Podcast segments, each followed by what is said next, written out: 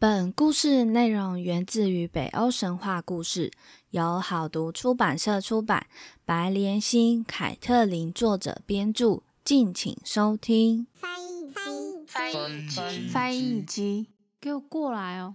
说神话。这里是翻译机说神话。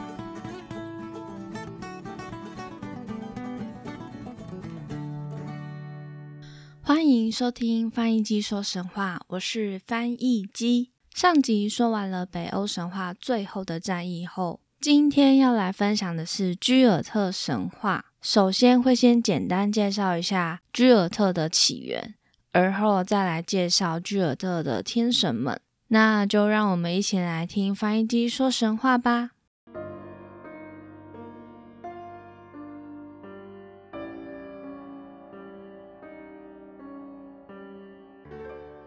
居尔特神话本身相当繁复，有一部分原因是因为吟游诗人与德鲁伊祭司皆使用诗歌与歌谣来传述历史，在口耳相传间不免有所遗漏，导致居尔特神话在某些程度上相当残缺不齐。而居尔特人曾经出没的地点包含现今的东欧、希腊、西班牙、意大利、西欧诸国、英格兰。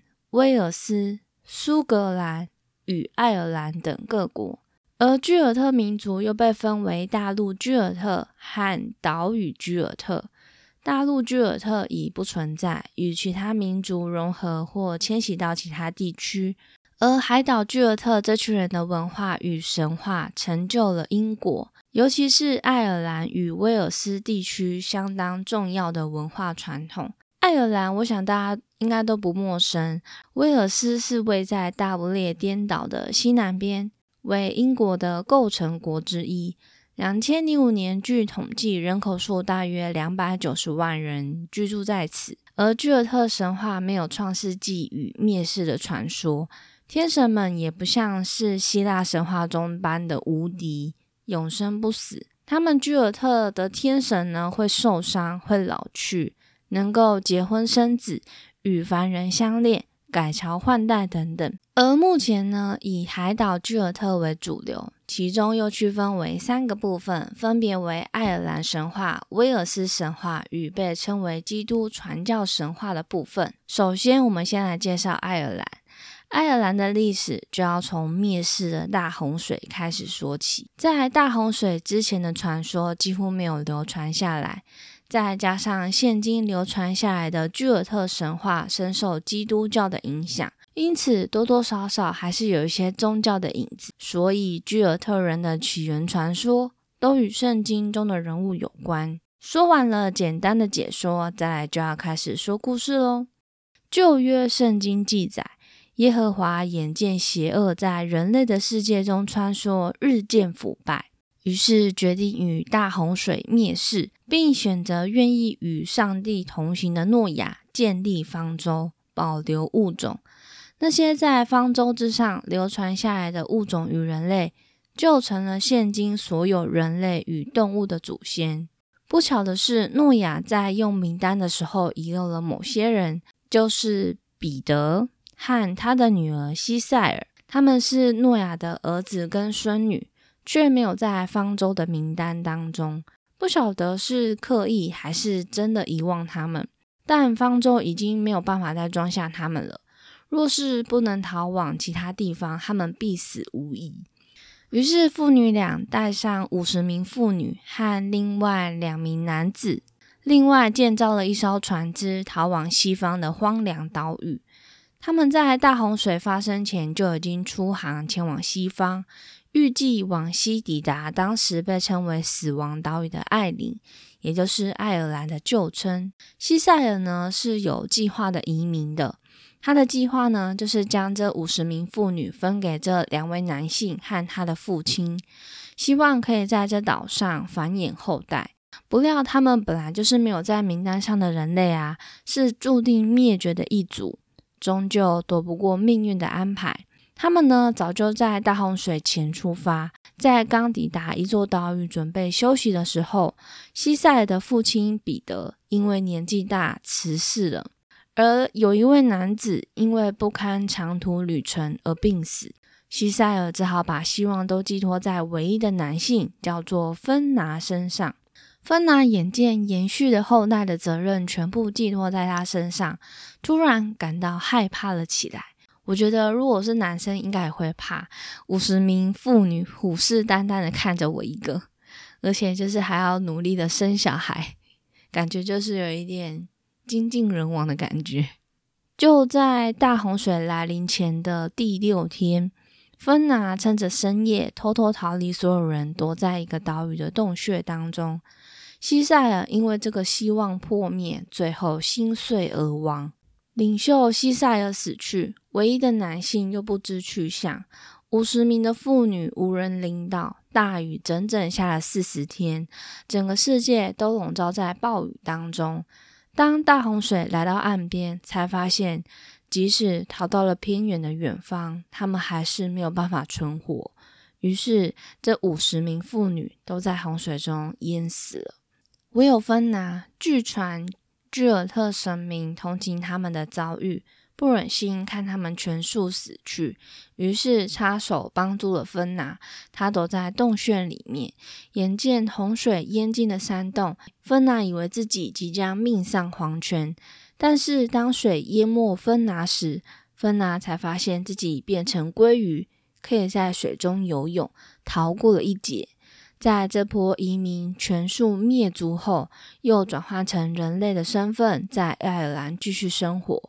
据说他总共活了五千五百年。在这之后的几千年间，芬娜又陆续遇到了许多神族与魔族占领爱尔兰，唯有芬娜一直留在爱尔兰，甚至还以智者的身份辅佐君王。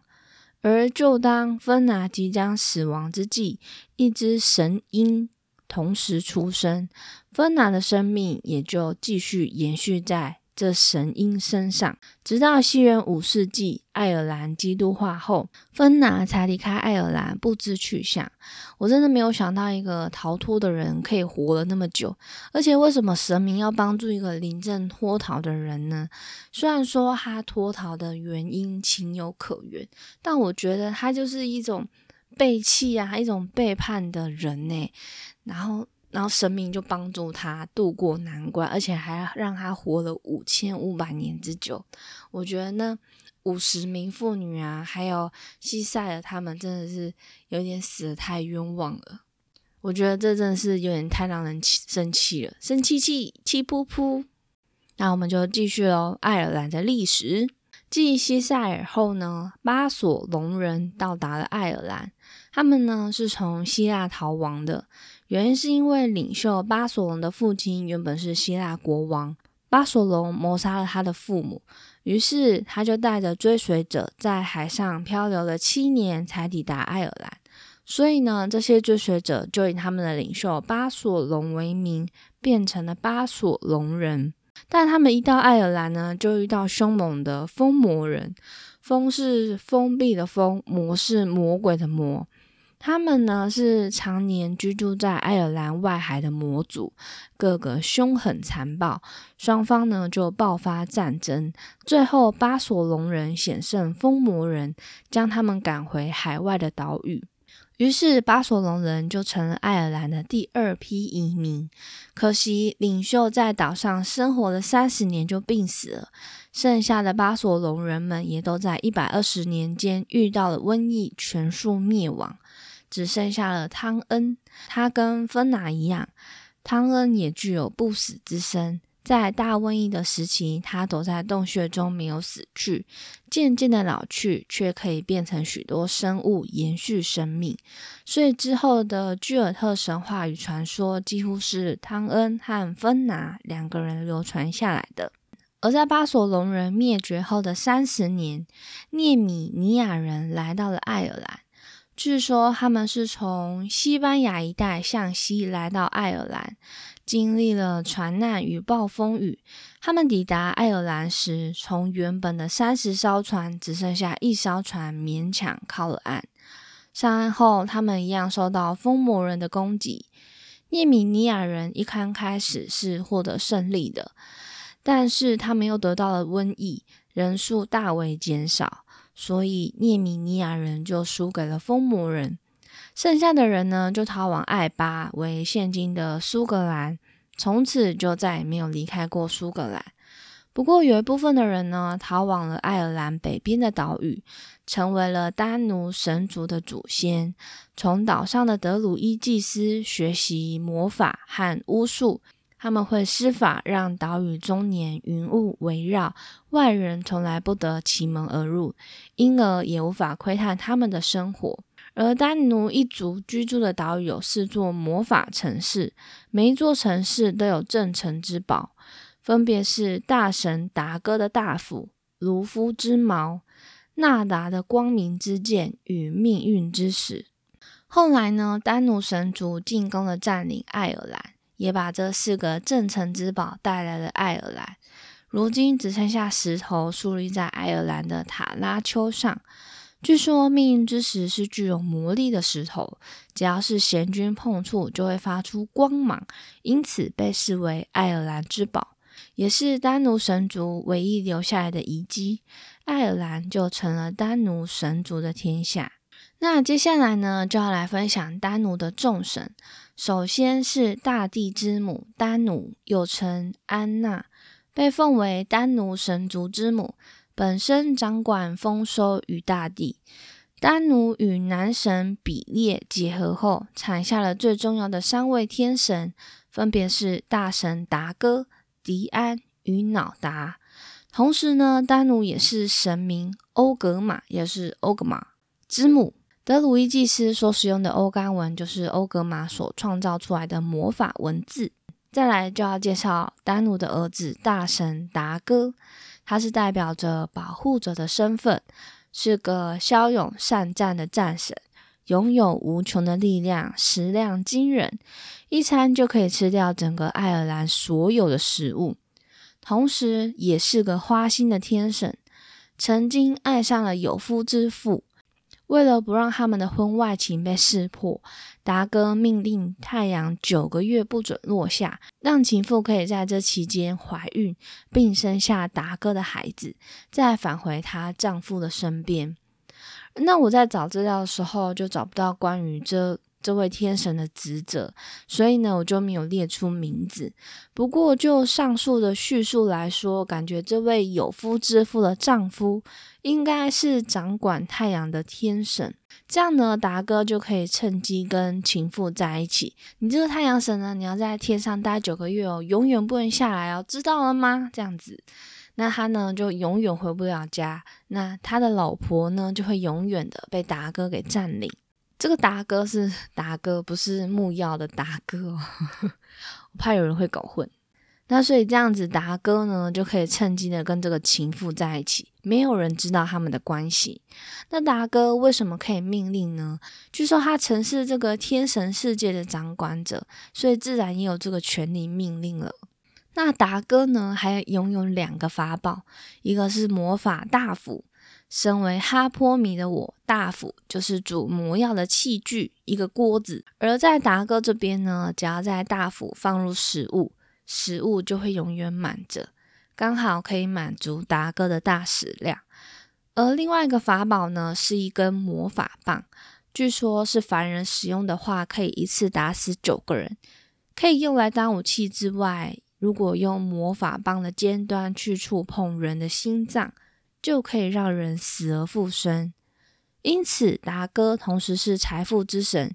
我觉得财富之神的缘由，就是因为有那个大斧。你看，食物丢进去之后，它永远就会满着，是不是就很像把钱丢进去之后，钱就会永远满着啦？但这个是不太可能的事情。那所以他呢，所以达哥同时是财富之神。也是掌管生与死的天神，而达哥的女儿也是一样有名，为光明女神布利基，是神话中备受尊崇的三面女神。布利基在爱尔兰语中为尊贵的意思。虽然巨尔特天神有生老病死，不过都能转世重生。而据说布利基是丹奴的转世。因此，虽然她为达哥的女儿，但很多时候布利基的身份地位高于她的父亲。布利基是有名的光明女神，代表着黑暗中蜡烛的光辉，也同时是掌管医术与诗歌的女神。三面形象与之前所提到的希腊神话中阿提密斯很类似，不过代表的形象不太一样。阿提密斯他们是代表少女、妇女跟老婆婆，女人在三种不同的阶段，而布利基的三面形象是代表永恒光明的火焰、诗歌与灵感之神、漆黑与可怕的死亡女神。而后呢，布利基就成为古老教派与新教派基督教的信仰神明。而丹努女神第二个孩子呢为迪安，不过我找了很久，没有关于这位天神的相关资料，只好忍痛不提。第三位呢，则是银币之王瑙达，他是丹奴神族的首位领导者，在位七年期间手段高明，永远身先士卒。重用良将，深受丹奴神族爱戴。后来搬到爱尔兰后，与当地民族发生战争，被敌对将军所伤，失去了一只手臂。而丹奴神族的传统，失去了手臂等于失去了完美的身份，无法再担任领导者。瑙达只好退位，让位给布里斯。后来，瑙达遇见了一位神医，神医替瑙达打造了纯银制成的手臂，让瑙达装上。此后，也被赋予了新称号“银币之王”。这个过程直接让我想到漫威中的酷寒战士，也是有一只手臂为金属打造的。那再来呢，就要说说这个继位领导者的布里斯，他的外貌极为俊美，非常有魅力的金发年轻人。老达呢，就是看中他的魅力，相信他可以继续领导众神，却信错的人，你不觉得也是吗？一个领导者，你看他魅力干嘛？是要让大家都喜欢他吗？但是他没有才能怎么办呢？对不对？老达，我觉得可能也是被他的外表给迷惑了。布里斯他的母亲虽然是丹奴神主，不过父亲是死亡岛屿风魔人的国王。由于布里斯的母亲从未告诉任何人自己儿子的身世，没想到这是一个大错误。布里斯的外表魅惑，看似温和，血脉里却流着疯魔人残暴的血统。上任后成了暴君，像是最英勇的战士被挖去挖沟渠，小人终日在王座周围缠绵等等。众天神呢，想要推翻布里斯的统治，所以一直去寻找神医。等脑达装上银色手臂后，众天神们马上推翻布里斯，让贤君脑达归位。而布里斯呢，简单来说就是一个妈宝。他被赶下位后，就回家向母亲哭诉。母亲建议布里斯可以向风魔人求援，因为风魔人的国王正是他的父亲。他也就因为这个缘故，知道了自己的身世。果然，当布里斯来到风魔人国王王座前，我就简称他的父亲叫做风国王好了。风国王答应出兵替儿子夺回王位。风国王的大将贝勒是个凶狠、体型庞大的邪神，以他的魔眼著名。据说，只要被贝勒的魔眼扫过，所有人与神都会瞬间死亡。而贝勒的妻子是拥有预知能力的女神，她事先告知贝勒，若是双方开战，丹奴神族没有多少胜算。就这样，贝勒领着大军向丹奴神族进攻。而在丹奴这边呢，还在大肆庆祝瑙达重新归位，忽然就迎来一场恶战，丹奴神族措手不及，成了阶下囚。疯魔人开始实行暴政。像是吟游诗人禁止歌唱，德鲁伊禁止教导新祭司，先知不准转达神谕等等。丹奴只好忍耐，等待时机反抗。而丹奴的存亡，则落在了一则有关贝勒的预言。曾有先知告诉贝勒，他将被自己的孙子所杀，所以贝勒将自己的女儿关在高塔中。这跟希腊神话中的情节一模一样。可想而知，有位丹奴神族的天神误闯高塔，看见了美丽的女子，就一见钟情。九个月后，贝勒女儿生下了三胞胎。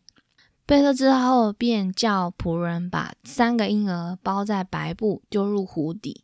没想到有一个婴儿从白布中掉到岸边，女祭司刚好经过湖边，就将婴儿带回养育，并取名为鲁夫。鲁夫呢，从德鲁伊祭司学会了所有的知识，并建议鲁夫可以前往脑达的住处，帮助脑达推翻疯魔人。鲁夫抵达脑达住处后，便请欧格玛测试鲁夫的技能。没想到鲁夫竟然任何技能都相当熟练，包含伸缩自如的橡胶能力。没有啊，上这句话是有多加的，我只是又跟航海王连成线而已。这个结果让脑达相当吃惊，立即将鲁夫收入战士群中，并请鲁夫带领他们对抗风魔人的暴政。丹奴人花了七年的时间召集军队、训练武士，并派遣大神达哥前往疯魔人的领地观察敌营动静。即便如此，当双方正式宣战时，丹奴人还是占下风。直到二号女神与莫瑞根带着黑色的斗篷上战场。莫瑞根为死亡女神，掌管死亡、黑暗、战争与巫术。莫瑞根摆动黑色的翅膀，让死亡的气息散播到疯魔人的阵营中。除了贝勒与他妻子外，其他的疯魔人都逃跑了。这时的鲁夫见机不可失，拿起狡辩的大石头往无人守护的贝勒眼睛上扔。石头穿过贝勒的眼睛，贝勒当场死亡。先知的预言成真了。贝勒一死，其他的疯魔人和国王也成了阶下囚。丹奴人胜利，而瑙达也在这次战争中牺牲了自己的生命。死后由大将军鲁夫继位，成为领导众神之王的海贼王。开玩笑的，鲁夫呢，成为领导众神之王。但是丹奴神族的灾难还没有结束。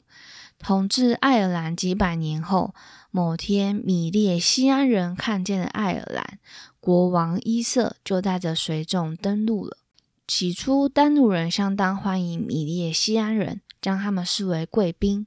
但是，他们渐渐发现米列西安人可能来者不善，在争吵中，丹奴人不小心杀了国王伊瑟。这件事情呢，虽然是意外，但是伊瑟的儿子和吟游诗人逃回去后，将整件事情渲染成恶意挑衅。而丹怒人为了避免冲突，使用魔法将爱尔兰藏于浓雾之中。然而，米列西安人中也有一位法力强大的巫师，招起了强风，将迷雾全部吹散。丹奴神族只好与米列西安人正面对决。三名丹奴王全数在战争中死去，剩下的丹奴人只好与米列西安人求和，条件是丹奴人需将魔法留给米列西安人，并从此离开爱尔兰。丹奴人同意了，却没有全盘托出，留下一个能够让所有丹奴人隐身的强大咒语。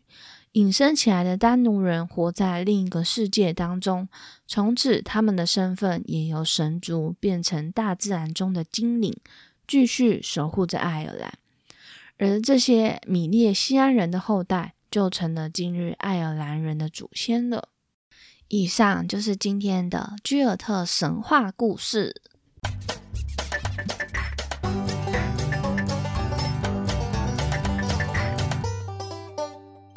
今天呢，要来分享的是第一个呢是德鲁伊祭司，第二个是吟游诗人。那我们就先来从德鲁伊祭司开始喽。神语的传递者德鲁伊祭司，穿着白袍，拿着橡木制成的权杖，围绕着巨石阵，这就是最典型的德鲁伊祭司形象。他们是居尔特文化中的特殊阶级。虽然名为祭司，但实际上身份与地位却比族长或酋长还要尊贵。他们的训练长达二十年，却训练过程从不对外公开，也让德鲁伊一直保持神秘的面貌。他们是神明与人类之间的媒介。据说德鲁伊曾与神明共同生活，他们懂得神明的语言。借由德鲁伊，人们得以知道天命。德鲁伊会用复杂的诗与谜语来透露神所要传达的信息，因此被视为有神力之人。这种独特的阶级曾在爱尔兰发展极盛。之后，在基督教的打压下，一度文化中断。之后，经过巫术复兴，德鲁伊文化才再度重现人间。德鲁伊由于其丰富的知识和内涵，曾替爱尔兰几名国王担任军师与谋士的工作。一般人相信，亚瑟王传说中的巫师梅林就是一名受过精良训练的德鲁伊。之前呢有提到过小说《钢铁德鲁伊》，它这个故事呢，简单的叙述就是说，主角就是活了二十一个世纪的爱尔兰德鲁伊，他拥有一把强力的宝剑，却因为这把剑呢，导致主角一直被一名天神追杀。主角为了了结这一切，必须集结身边所有的盟友等等，故事就此展开。这小说呢提到了许多爱尔兰居尔特神话。今天这一集也是短短的介绍。如果有兴趣的听众对居尔特神话有兴趣的话，不妨去看看小说《钢铁德鲁伊》哦。我自己本身是没有看过的，只是之前一直听我朋友在我耳边念《钢铁德鲁伊》很好看哦，钢土伊叭叭叭之类的。结果呢，在北欧神话的尾巴就提到了，也真的是非常的巧。那总之，这个小说呢，就介绍给大家喽。接下来要提到的是居尔特文化中说不完的故事的吟游诗人。这个名词呢，有些游戏中会有这样子的职业，而在居尔特文化中，他是担任文化传播的重要工作者，就是吟游诗人。所以，居尔特文化皆以口语方式流传。他们仅存在英国、爱尔兰、苏格兰与威尔斯地区。他们除了口语相传文化外，也会在战场上宣扬战士的英勇，鼓舞士气。难怪有些游戏中吟游诗人的角色会是一个辅助的部分，给予其他战士后盾啊或资源等等。譬如说，可以增加攻击的属性，增加防御的属性，呃，补血之类等等的部分。他们呢，多半是家族之间传承职业。由于吟游诗人一生之中所需学习的知识与诗歌，可能需要凡人花上三十年的时间，因此吟游诗人皆是从小时候就开始接受漫长的训练。这点也跟德鲁伊祭司差不多。你看，一个三十年，一个二十年，怎么不可能？你四十岁才当祭司吧？虽然说四十岁可能是一个壮年的年纪，但是我觉得。依照那时候的年代来说，四十岁可能也算是一个老人的，对，所以呢，我觉得他们应该就是从小的开始训练这样子。可惜这样的职业呢，在西元十三世纪没落，最终招致灭绝的命运，仅剩下威尔斯地区。据说目前仍然每年都还会举办吟游诗人来纪念这种奇特的职业哦。我在维基百科上有找到吟游诗人，他有总共有分很多类，在这里我就不一一介绍了，因为真的很多类。然后有一些需要有一些文字拼拼凑凑，我觉得他有他有一些只他有一些分类介绍的，就觉得嗯每一个字我都看得懂，但是合起来我就看不懂那是什么意思的感觉。那我会把这个网站的链接放在 Podcast 的 Show Note 上，大家可以点去看。那有什么心得感想，也欢迎跟我分享。那以上呢，就是今天的居尔特神话的故事。下一拜的神话国度是哪里呢？噔噔噔噔噔噔噔噔噔，决定了是中国。我们决定要来说说中国的神话故事。我相信中国的神话故事，大家应该也都不陌生。那也是会用这样子的方式跟大家分享中国神话的故事。那其中最有趣的部分呢，是在这本小说里面有提到《山海经》的一些怪物，这部分呢也会分享给大家，大家可以稍微期待一下哦。那北欧的神话我们就告这一段落了。希望大家都很喜欢北欧神话的部分。那喜欢我的听众们，欢迎到各大平台按下订阅，并可以留言给予五颗星的评价哦。也可以到 Instagram 或是 Facebook 搜寻“翻译机说神话”，都可以找得到我的一些相关资讯哦。那今天的故事就到这边喽，下个礼拜我们就去中国喽，拜拜。